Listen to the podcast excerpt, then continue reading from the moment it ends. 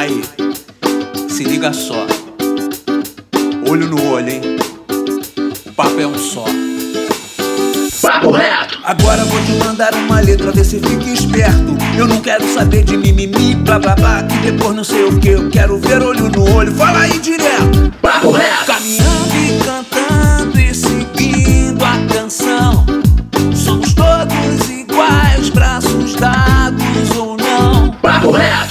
Fala, meu querido e minha querida, meu consagrado e minha consagrada, nosso jovem brasileiro. Hoje, cara, não tem dois papos. Hoje não tem papo torto. Hoje o papo é reto. Nosso maravilhoso podcast, promovido pelo Instituto Reação. E qual é o tema desse podcast, cara? Fala. A gente vem falando de esporte, né? Alguns episódios da carreira dos atletas, essa vida de atleta. Só que dessa vez a gente vai falar do alto rendimento nos bastidores. Por mais individual que seja uma modalidade, um campeão nunca é campeão sozinho. Não tem como ser o próprio técnico, fisioterapeuta, preparador físico, nutricionista, psicólogo. Então, por trás de todo atleta existe uma comissão técnica. E quem está de frente na relação com o atleta? O técnico e os preparadores físicos. Como no futebol, também é assim nas modalidades individuais. Esse podcast, então, vai procurar entender o que está por trás dos bastidores de atletas e suas realidades das modalidades que vamos abordar aqui, que são o judô e o boxe. Quem vos fala é o Pedro Aurélio educador do Instituto Reação. E vamos construir esse debate junto com os nossos educadores, que são o Gilson Jorge. Fala, Gilson. Bom dia, boa tarde, boa noite. Mais uma vez aqui para um bate-papo de qualidade. A Mariana Barbosa. Fala, Mary. Olá, pessoal. Que bom estar aqui com vocês, conversando sobre esse assunto que é tão importante para os nossos alunos. E temos aqui os nossos convidados. Eu vou começar pelo André Silva, que é técnico responsável pelas classes sub-21 e sênior do Instituto Reação. Fala, André, que é do judô. Olá, Pedro. Olá. E também temos o Roberto, que é um grande boxeador, já defendeu a seleção brasileira e também atua no Luta pela Paz. Fala, Roberto. Fala, galera. Beleza? É isso aí. Vamos falar um pouco de alto rendimento, né? Muitas pessoas que acham que a vida é fácil, mas vida de atleta de alto rendimento dentro da periferia é muito complicado. Mas é possível, hein? Vamos lá. Show de bola. E agora, quem vai começar mandando o papo dessa vez será a nossa educadora Mariana Barbosa. Fala, Mary, manda o papo. Bem, pessoal, vou iniciar passando uma pergunta para o André. Em 2019, o Reação né, se consagrou enquanto primeiro time, quadro de medalhas do ranking da CBJ. E aí logo vem na nossa cabeça que o Reação tem os melhores atletas. Então a minha pergunta para ele é o seguinte: qual o papel da comissão técnica, André, nessa conquista? Bom, Mariana, a comissão técnica é fundamental. Esse é um título que é um somatório das medalhas de todas as idades nos campeonatos nacionais. E e o Reação tem uma grande representatividade em todas elas, principalmente nas categorias de base, um grande trabalho sendo realizado pelos professores Daniel Loureiro e Márcio Ramalho, né? E a gente tem nas categorias de base o maior sinal de sucesso, porque são alunos que na maioria dos seus casos começou no projeto do Instituto Reação e passaram do programa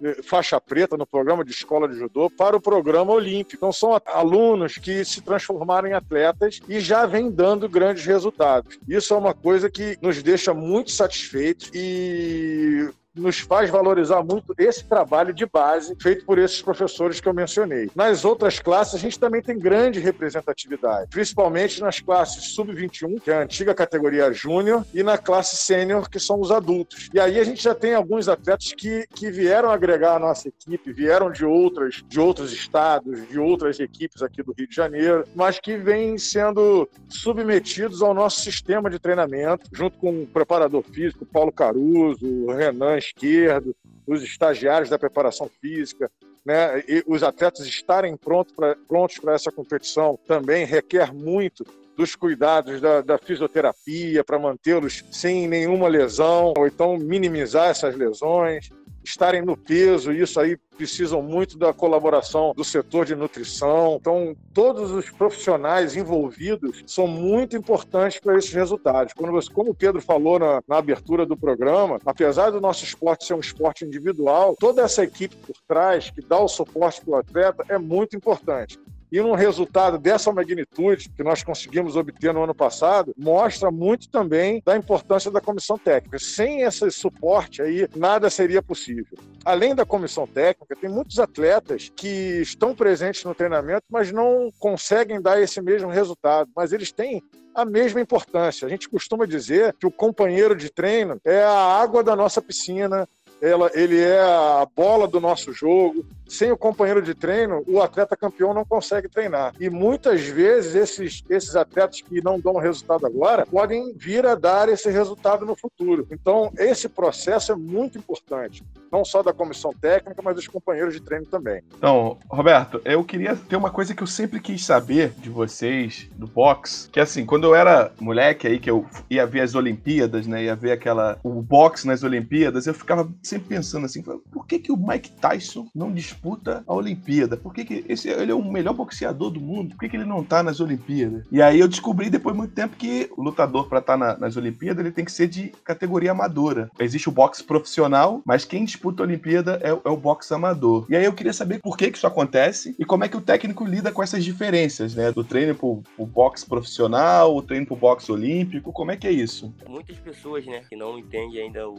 o meio né, do, do boxe olímpico, boxe profissional, perguntam né, qual é essa diferença, por que, que o Floyd Mayweather não, não volta a lutar Olimpíada, que ele é muito bom, esses atletas de alto nível, né? E a diferença são o tipo de treinamento, o tipo de rounds que eles lutam e o tipo de patrocínio, que é totalmente diferente. Você vê um, bo um boxeador da categoria amador, né? Que são os boxeadores que participam de, de Olimpíadas, e o, o boxeador profissionais. Você pode tirar uma comparação com o Adriano, o Esquiva, Yamaguchi, né? Robson Conceição, foi nosso campeão olímpico Rio 2016. Então, assim, eles já não voltam pro boxe amador, porque já é um. Ele já tá com a outra equipe. Então tem uma equipe do boxe olímpico e tem uma equipe, na verdade, uma equipe milionária, na verdade, né? Do boxe profissional, tem toda uma preparação. Então são outros, tem outro, tem contrato, tem toda uma questão jurídica que esse, esse boxeador, quando ele passa pro lado profissional, ele assina esse vínculo com essa, com essa instituição. Até pensando nessa questão dessa perca, né, de muitos boxeadores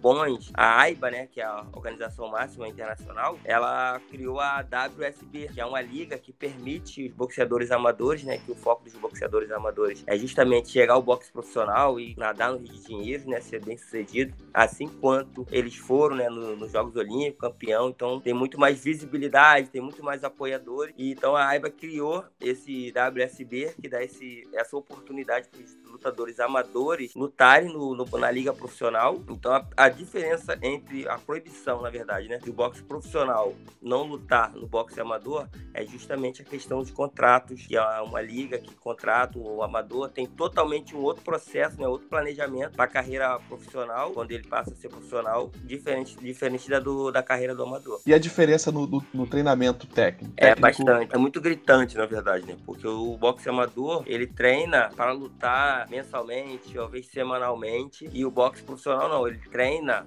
numa dois, três meses para fazer uma luta, mas sendo que aquela luta é uma luta que vale dinheiro, uma luta que tem, que é cada luta que ele vence, ele tem um nome, ele sobe um patamar mais. Então, assim, ele tem grana bem na frente, que ele quer chegar ao título mundial. Então, se ele chega ao título mundial perfeitamente, sem nenhuma derrota, então ele tem muito mais chance de ser um atleta ser vendido, né? Na verdade, ele entra no mercado de, de negócio. Então, ele tem muito mais chance de ser um atleta bem sucedido. Em cada luta dele que ele vai vencendo, ele ganha muito mais, a bolsa dele fica muito mais cara, diferente do boxe amador, que é uma questão de, de Olimpíada, que você tá lutando, tá se, se condicionando, fazendo um trabalho técnico e os patrocínios são muito pouco, muito pouco, muito pouco mesmo. Então, galera, você, tanto o André quanto o Roberto, é, nesse momento trabalham como treinadores, né, dentro de ONGs. E aí a minha pergunta para vocês é a seguinte: qual é a realidade que vocês observam dentro desse trabalho que vocês fazem hoje e como que o trabalho de vocês pode é, influenciar na vida desses atletas, já que a gente sabe que a gente está lidando com atletas de uma realidade social diferente. Vou passar primeiro pro Roberto, por favor. Então, realmente é um território né, diferente, mas a gente vê muito, muita vontade né, em cada criança, em cada jovem, que tem a gente, na verdade, eu como fui atleta de seleção, e então tem aquele espelho de querer conseguir e a gente tem muito que fazer o quê? Dar credibilidade, dar confiança para esses jovens, para essas crianças, né, que me vê, na verdade, como exemplo, que quer chegar um dia, chegar, chegar a ser, ser da seleção brasileira, viajar o mundo, né, porque a maioria das crianças, que eu moro dentro do Complexo da Maré, e me pergunta, como é que é, pô, andar de avião, então, assim, são coisas que eu também pensava muito quando eu via, né, um avião passando aqui no, em cima da casa, caraca, pesado e não, não, não, cai. E assim, a gente lidar com diversos material humano que são capazes, né, de, de, chegar, de conquistar o espaço dele. Mas a gente, por ter percorrido, na verdade, eu, por ter percorrido esse, esse caminho de atleta, de alto rendimento, e sabe que a, que a devolutiva é muito pouca. Então, se acaba sendo um funil muito disputado e onde poucos conseguem, né? Não dizendo que eles vão conseguir, mas é a importância, né? Que a gente sempre tem um passo direto para eles, é a importância de eles estar conciliando essa questão da vida de, de esporte com a vida educacional e procurar sempre estar levando junto ali, por mais que seja difícil, mas que eles façam o máximo possível, ainda mais aqueles que têm ajuda do, do, dos seus familiares, que conseguem, né, estudar e treinar. Então, assim, aproveita esse tempo, porque quando cai na, na, na, vida de trabalhar, estudar, fora aqueles que às vezes arrumam um filho jovem, né? Então as coisas ficam muito difíceis. E assim, eu, eu, na verdade, estou sempre encorajando eles a, a lutar pelo deles, não só dentro do esporte, mas sim para a vida. Então é um, uma, um exemplo que eu dou muito para eles, para aqueles alunos que querem, querem competir, querem ir para o Campeonato Brasileiro, querem participar de, de campeonatos, de torneios estaduais, então a gente vê aquela perseverança, aquela força de vontade de estar tá ali treinando, de estar tá não faltando nos treinos, de estar tá seguindo direitinho.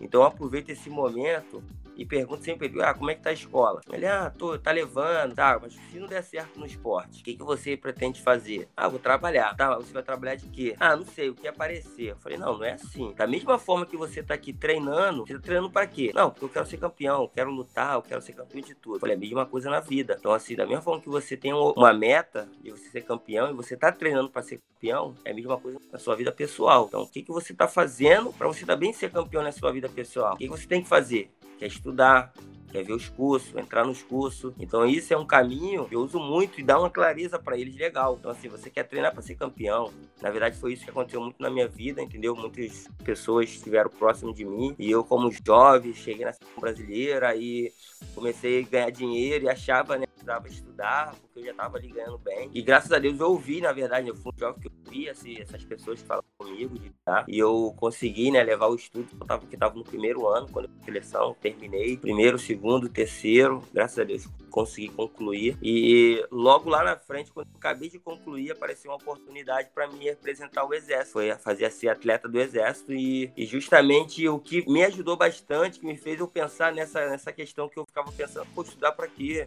Já tô ganhando dinheiro, tá bom, vou ajudar minha família. E quando o exército tinha a opção de eu entrar como soldado e eu entrar como sargento. Então tinha uma, uma diferença muito grande, né, de, de salário entre soldado e soldado ganhava no primeiro ano era 890, 890, depois era para 1.300. E eu entrar como sargento e ganhava 4.500, mas sendo que eu tinha que ter o meu ensino concluído. E foi justamente no ano que eu concluí, peguei meu certificado, eu falei, caraca, olha aí, como Deus é bom, né? Eu terminei, se eu tivesse terminado, tava dando nada pro meu estudo e apareceu essa oportunidade para mim. Então, assim, eu trabalho muito esse tipo pro lado pessoal com os nossos alunos, que eu acho que eles entendem melhor o que, que é eles querer uma coisa, o que, que é eles treinarem, o que, que é eles estudarem para e aquilo que eles almejam lá na frente. Legal, Roberto. Seu relato é muito próximo do que a gente ouviu aqui no podcast que a gente falou sobre futebol. E os técnicos também, a galera que trabalha na comissão técnica tem uma preocupação muito parecida, né, com os jovens que estão começando agora. André, aí para você, né, a sua intervenção, para além da intervenção técnica, já que vocês lidam com esse público que é um público diferenciado, já que vocês são atletas, são treinadores de ONG, qual é a sua intervenção com esse público?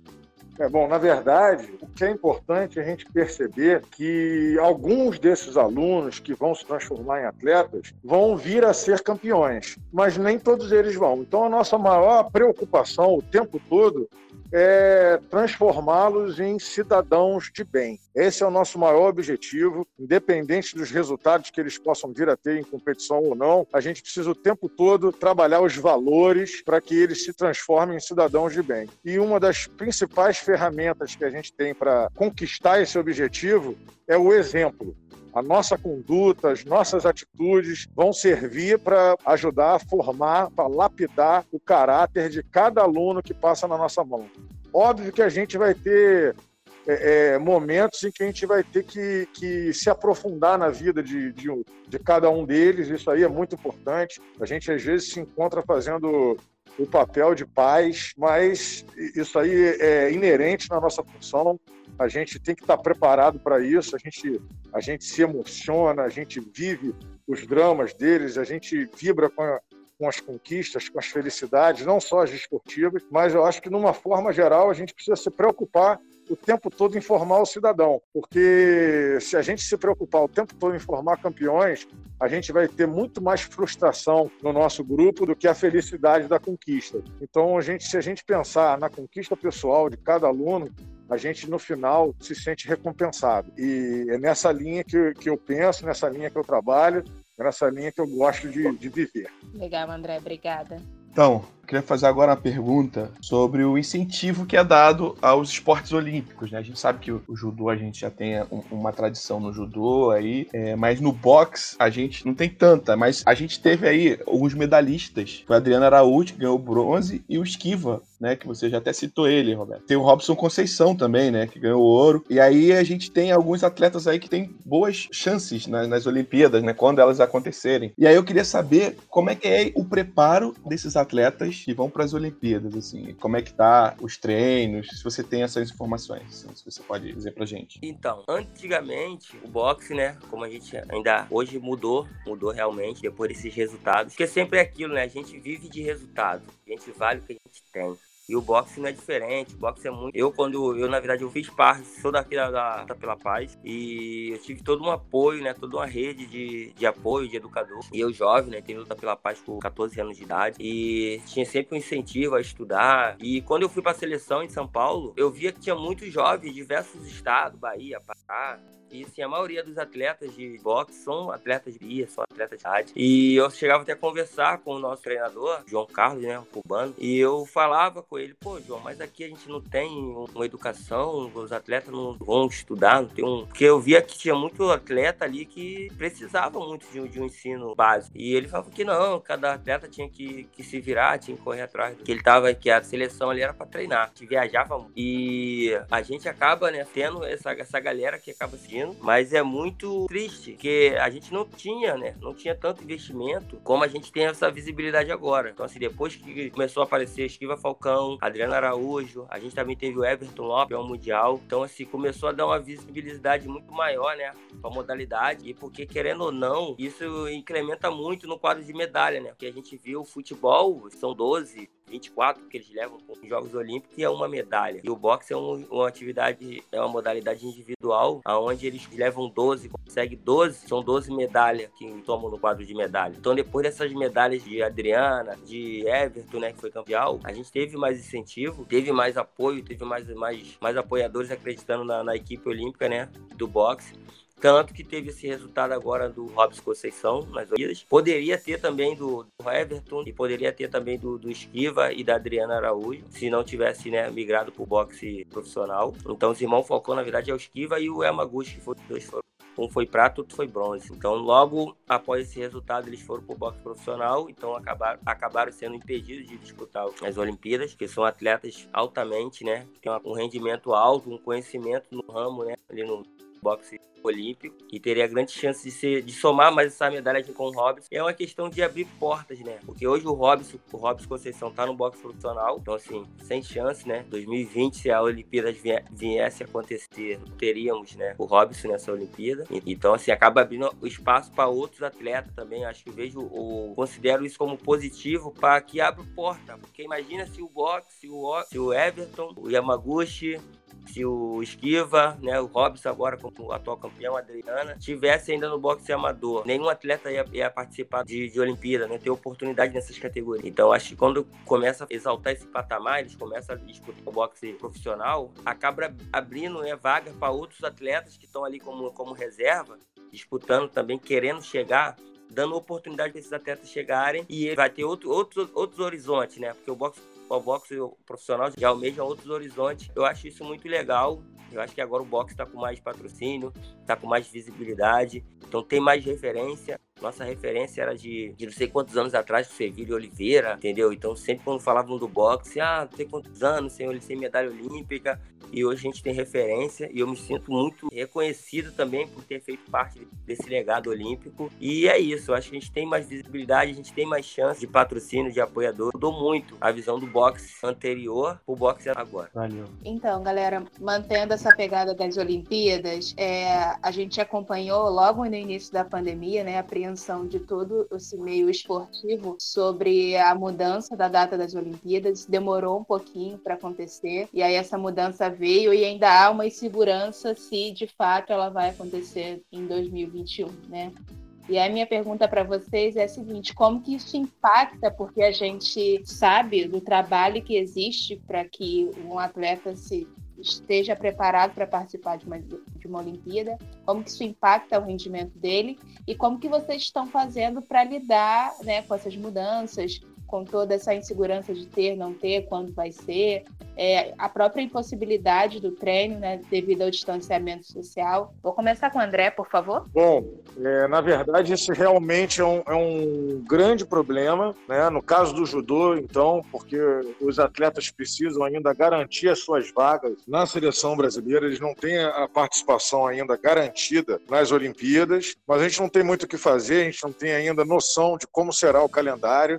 O que a gente está fazendo nesse momento, de forma remota, em suas casas, é fazer um novo período de base. Então a gente está aproveitando para minimizar qualquer lesão que os atletas tenham e a gente está fazendo uma base física, né, de resistência, de força e também uma base técnica onde a gente busca ampliar todo o repertório de movimentos que eles vão precisar utilizar na hora das lutas, né? Mas a gente ainda não tem a possibilidade de treinar presencialmente. A gente acha que ainda ainda vai precisar de um tempo para retomar esse tipo de atividade, principalmente no judô, acredito que no boxe também, porque tem contato de um atleta com o outro, isso aí dificulta bastante esse retorno, porque possibilidade de transmissão do Covid aumenta com contato, né, inevitavelmente. Então a gente precisa realmente superar esse momento, diminuir a curva de, de contaminação da Covid no Brasil, para poder ter condições de juntar os atletas e começar a trabalhar novamente de uma forma específica da nossa modalidade. Mas, de qualquer forma, a gente já está fazendo esse trabalho de base, que com certeza é muito importante também. Se a gente for olhar pelo lado bom da coisa, se é que existe um lado bom,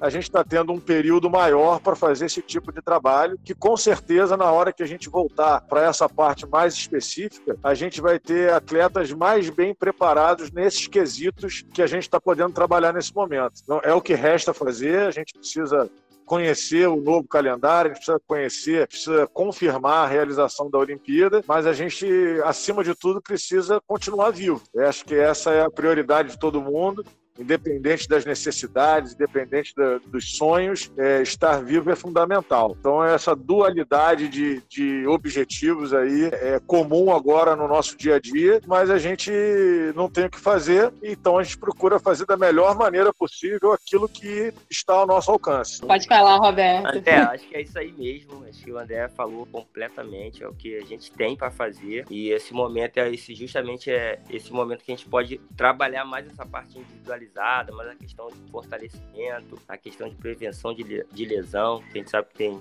no decorrer de treinamentos, muitos atletas acabam se lesionando e tem que treinar lesionado, que é atleta que é sempre se superar, que é sempre ser melhor. E é pegar esse período, se cuidar, fazer a parte, a, a parte física, a parte de condicionamento, e porque quando voltar tudo, quando tiver o calendário já estruturado, vai ser aquela tensão, né? Porque atleta quer sempre estar tá treinando, quer sempre alimentar, quer treinar aquele, aquele golpe que ele estava excelente, já pronto para fazer no Olímpicos. E infelizmente fomos surpreendidos com essa pandemia, com essa paralisação mundial, né? E é isso, o André colocou muito bem o cenário, né? Forte mundial, na verdade, ele acabou de relatar. Então, galera, tá finalizando nosso podcast aqui, né? E aí, queria ter uma pergunta que é simples para vocês, né? Que vocês são atletas, além de treinadores e, né, e até mesmo dentro de, de cargos mais, mais burocráticos dentro do, das organizações, né? É, mas mesmo assim vocês ainda são os atletas, né? E aí eu queria saber de vocês quem são suas referências no mundo dos esportes, assim, quem, quem, quem moldou vocês aí no mundo do esporte. Eu ia começar com, com o Roberto. Beleza. Então, é, realmente, a gente tá mais naquele alto rendimento, alto, alto, alto, mas a gente ainda tá naquela na vida ativa, né? Porque acho que quando a gente aprende uma modalidade, a gente gosta, a gente não consegue parar, né? Eu sempre tive como referência, cara, Ailton Senna, totalmente fora do boxe, né? Mas eu sempre acompanhei ali as frases, acho que gostava bastante de frases positivas, né? E aquilo ali me, me encorajava de eu ser destemido, né? De você vai conseguir, depende de você. E eu tive também o meu treinador, né, que foi uma pessoa que veio trabalhar comigo, me levou para São Paulo a primeira vez. E eu perdi nessa minha luta em São Paulo. Falo disso, que ele acreditou muito em mim quando eu fui para São Paulo, perdi, eu vi que o São Paulo o boxe estava muito, muito além, né? Do... Ele acreditou a todo tempo, vamos treinar, vamos melhorar isso. E eu falei, cara, o que, que esse cara viu em mim? E ele falou, não, vamos treinar, tem que correr, porque antigamente a gente não corria, entendeu? Então a gente comecei a correr, comecei a treinar. E voltei, né, no ano de 2017, 18, 19, praticamente todos os campeonatos, né, de, de São Paulo. Foi quando eu fui para a seleção, né, no finalzinho de 2018 e oficialmente em 2019. São pessoas, né, que eu tenho como inspiração para minha minha vida, carreira, minha vida pessoal, minha vida agora como treinador, de sempre acreditar, né, na, nas pessoas. Por mais que o aluno chegue ali, pô, já teve aluno que chegou para mim e falou, cara, professor, eu não sirvo boxe, não, nação, vou, vou sair. Eu liguei pra ele na hora, falei, não, cara, continuar, por que você vai parar? Não, porque eu, pô, atrapalho a turma, eu faço isso, faço errado. Falei, cara, eu sou o treinador, eu tô disposto a parar o treino para botar você no mesmo nível de todo mundo. Mas aí eu quero saber de você. Você também tá disposto a minha chatice, porque eu vou pegar no teu pé e ensinar. Te garanto que eu te ensino. Então, assim, você vai ter que ser. Acabou o treino, a gente continua fazendo ali sozinho, chegar outro. E eu acredito em você, pô. Eu, como treinador, sou, sou posto, né? A tá, a tá colocando você, né, igualar você a todos, vai desistir. Então, assim, esse foi o, a mensagem que eu treinador, que eu parava para pensar assim, esse rapaz, o que, é que ele quer fazer? Eu ser lutador, sei lá, eu perdi. Então, assim, eu tava totalmente desacreditado e esse rapaz colocou na seleção brasileira. E desde o momento que eu comecei a acreditar nele, a alimentação, o que, que eu fazia, o que, que eu deixava de comer, o que, que eu gostava muito de pro baile funk, uma realidade da nossa vida, de você estar tá indo pro baile, de estar tá, final de semana, sexta-feira, tá saindo com seus amigos. Então, assim, são coisas que a gente tem que fazer escolha. Se a gente quer seguir uma vida de atleta, a gente tem que fazer escolha. E foi, foi sofrida, né? Escolha minha, porque eu queria, na verdade, pô, né, final de semana os amigos, né, chamar, vamos isso, vamos para aquilo, vamos pro baile. E ele me ligava no outro dia, mas eu tinha aquele compromisso. Às vezes eu ia pro baile, mas voltava de manhã cedo, 7, 8 horas da manhã eu tava na academia ali treinando. E aos poucos eu fui largando, né? Aos poucos vendo, pô, não dá pra me conciliar, cara. Eu fico na, na noitada pro baile, tem que treinar, porque eu exausto, cansado, mas eu falei, não, treinar. Largando aos poucos, largando essa, essa vida, né, de, de sair noitada. Então, quando as coisas começaram a aparecer, 2017 fui campeão, fui, fui campeonato, aí fui de outro, fui campeão, paulista, campeão dos campeões, torneio dos campeões. Então aí eu parei legal, falei, não posso mais ficar nessa vida de rua, de baile. Então comecei a treinar, comecei a me dedicar mais. Então a galera já começou a me cobrar, até as pessoas da minha comunidade, né? E aí, lutador, porra, pode gente não. Então, assim, eu tenho muito esse, esse zelo com a minha imagem, né? que a gente mora dentro da comunidade, a gente começa a ser bem visto. E eu sempre faço isso para eles. Eu falo, cara, os alunos, né? Não adianta, não precisa você chegar na televisão para você ser bem sucedido, para ser um exemplo. Você andando na rua, muitas pessoas estão olhando vocês e vê todo dia, de manhã, à tarde, quando você passa para treinar para academia, estão querendo fazer essa mesma coisa que vocês, mas muitos têm orgulho, né? A gente somos orgulhosos de chegar e falar, cara, eu vejo vocês como vocês treinam, vocês participando de competição. Então, esse exemplo que eu passo para vocês de, de seguir direitinho, outras pessoas vão querer seguir, porque muitos querem o que você quer, o que você tem. Ah, todo mundo quer ser campeão, mas pouco querem, querem pagar o sacrifício que é ser campeão. Então são mensagens que vocês passam para eles que vocês têm que passar. Ué, não é fácil eu acordar cedo, eu correr, treinar, eu me superar, não querer superar o meu colega, porque o seu colega está ali para te ajudar. Tem que se superar para você melhor cada vez mais. E assim é na vida de atleta e na vida pessoal. É a mensagem que eu tenho como inspiração são essas duas pessoas, Ailton Senna né, e o meu treinador Gibi, me emociona, né? Que acaba voltando, né? Aquela coisa que eu pensava que não, não, não ia ser possível para mim, não dava. E ele acreditou. E eu acredito muito nos alunos que, que chegam né, até mim e falam que quer, que quer ser competidor, quer participar de competição. será que eu chego na seleção? Então eu falo sempre para eles, cara, isso é um, uma consequência. Posso chegar para posso falar para você que eu tá você para ser competidor, para você treinar, para você, mas aí também tem os lados colaterais, né? tem que fazer, tem que isso, tem que abrir mão daquilo. E é isso. Acho que espero que eu me alongue, sempre me alongo, viagem, né? E acho que é uma coisa que não dá para contar assim, resumidamente. Boa, valeu, Roberto. Obrigado. E você, André? Quais, quais são suas referências? Como é que é?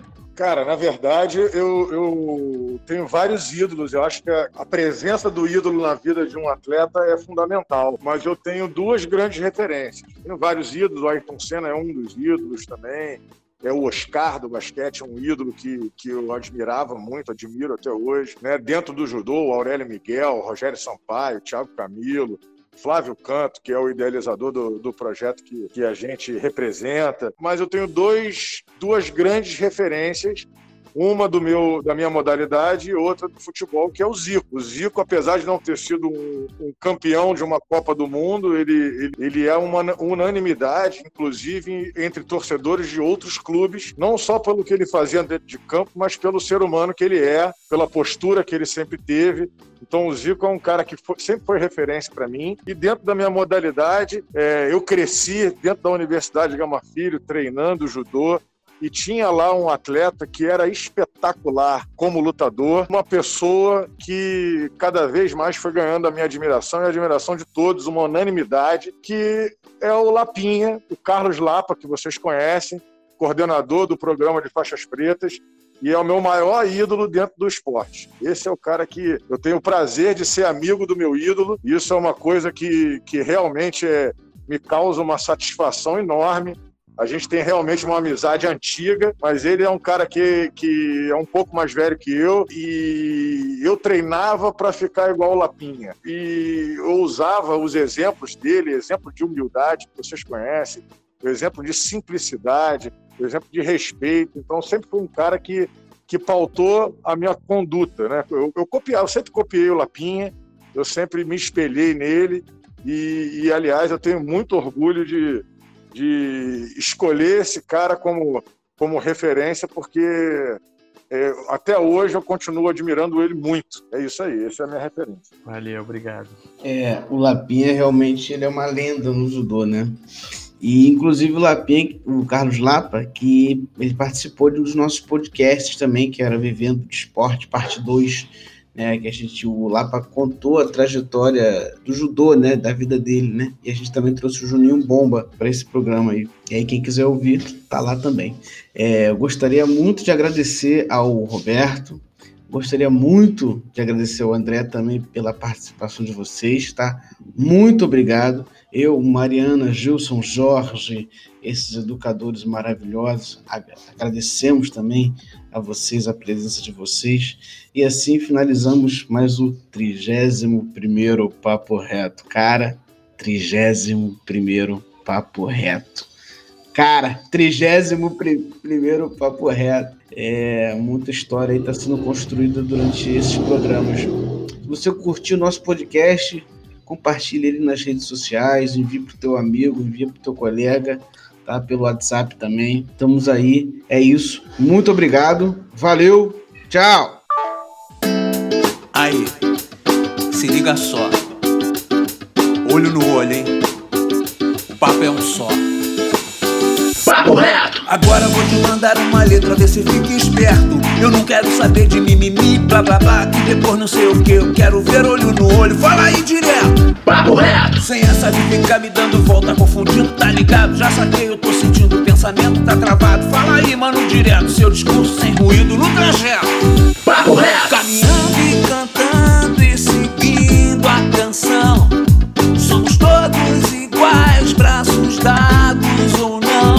não.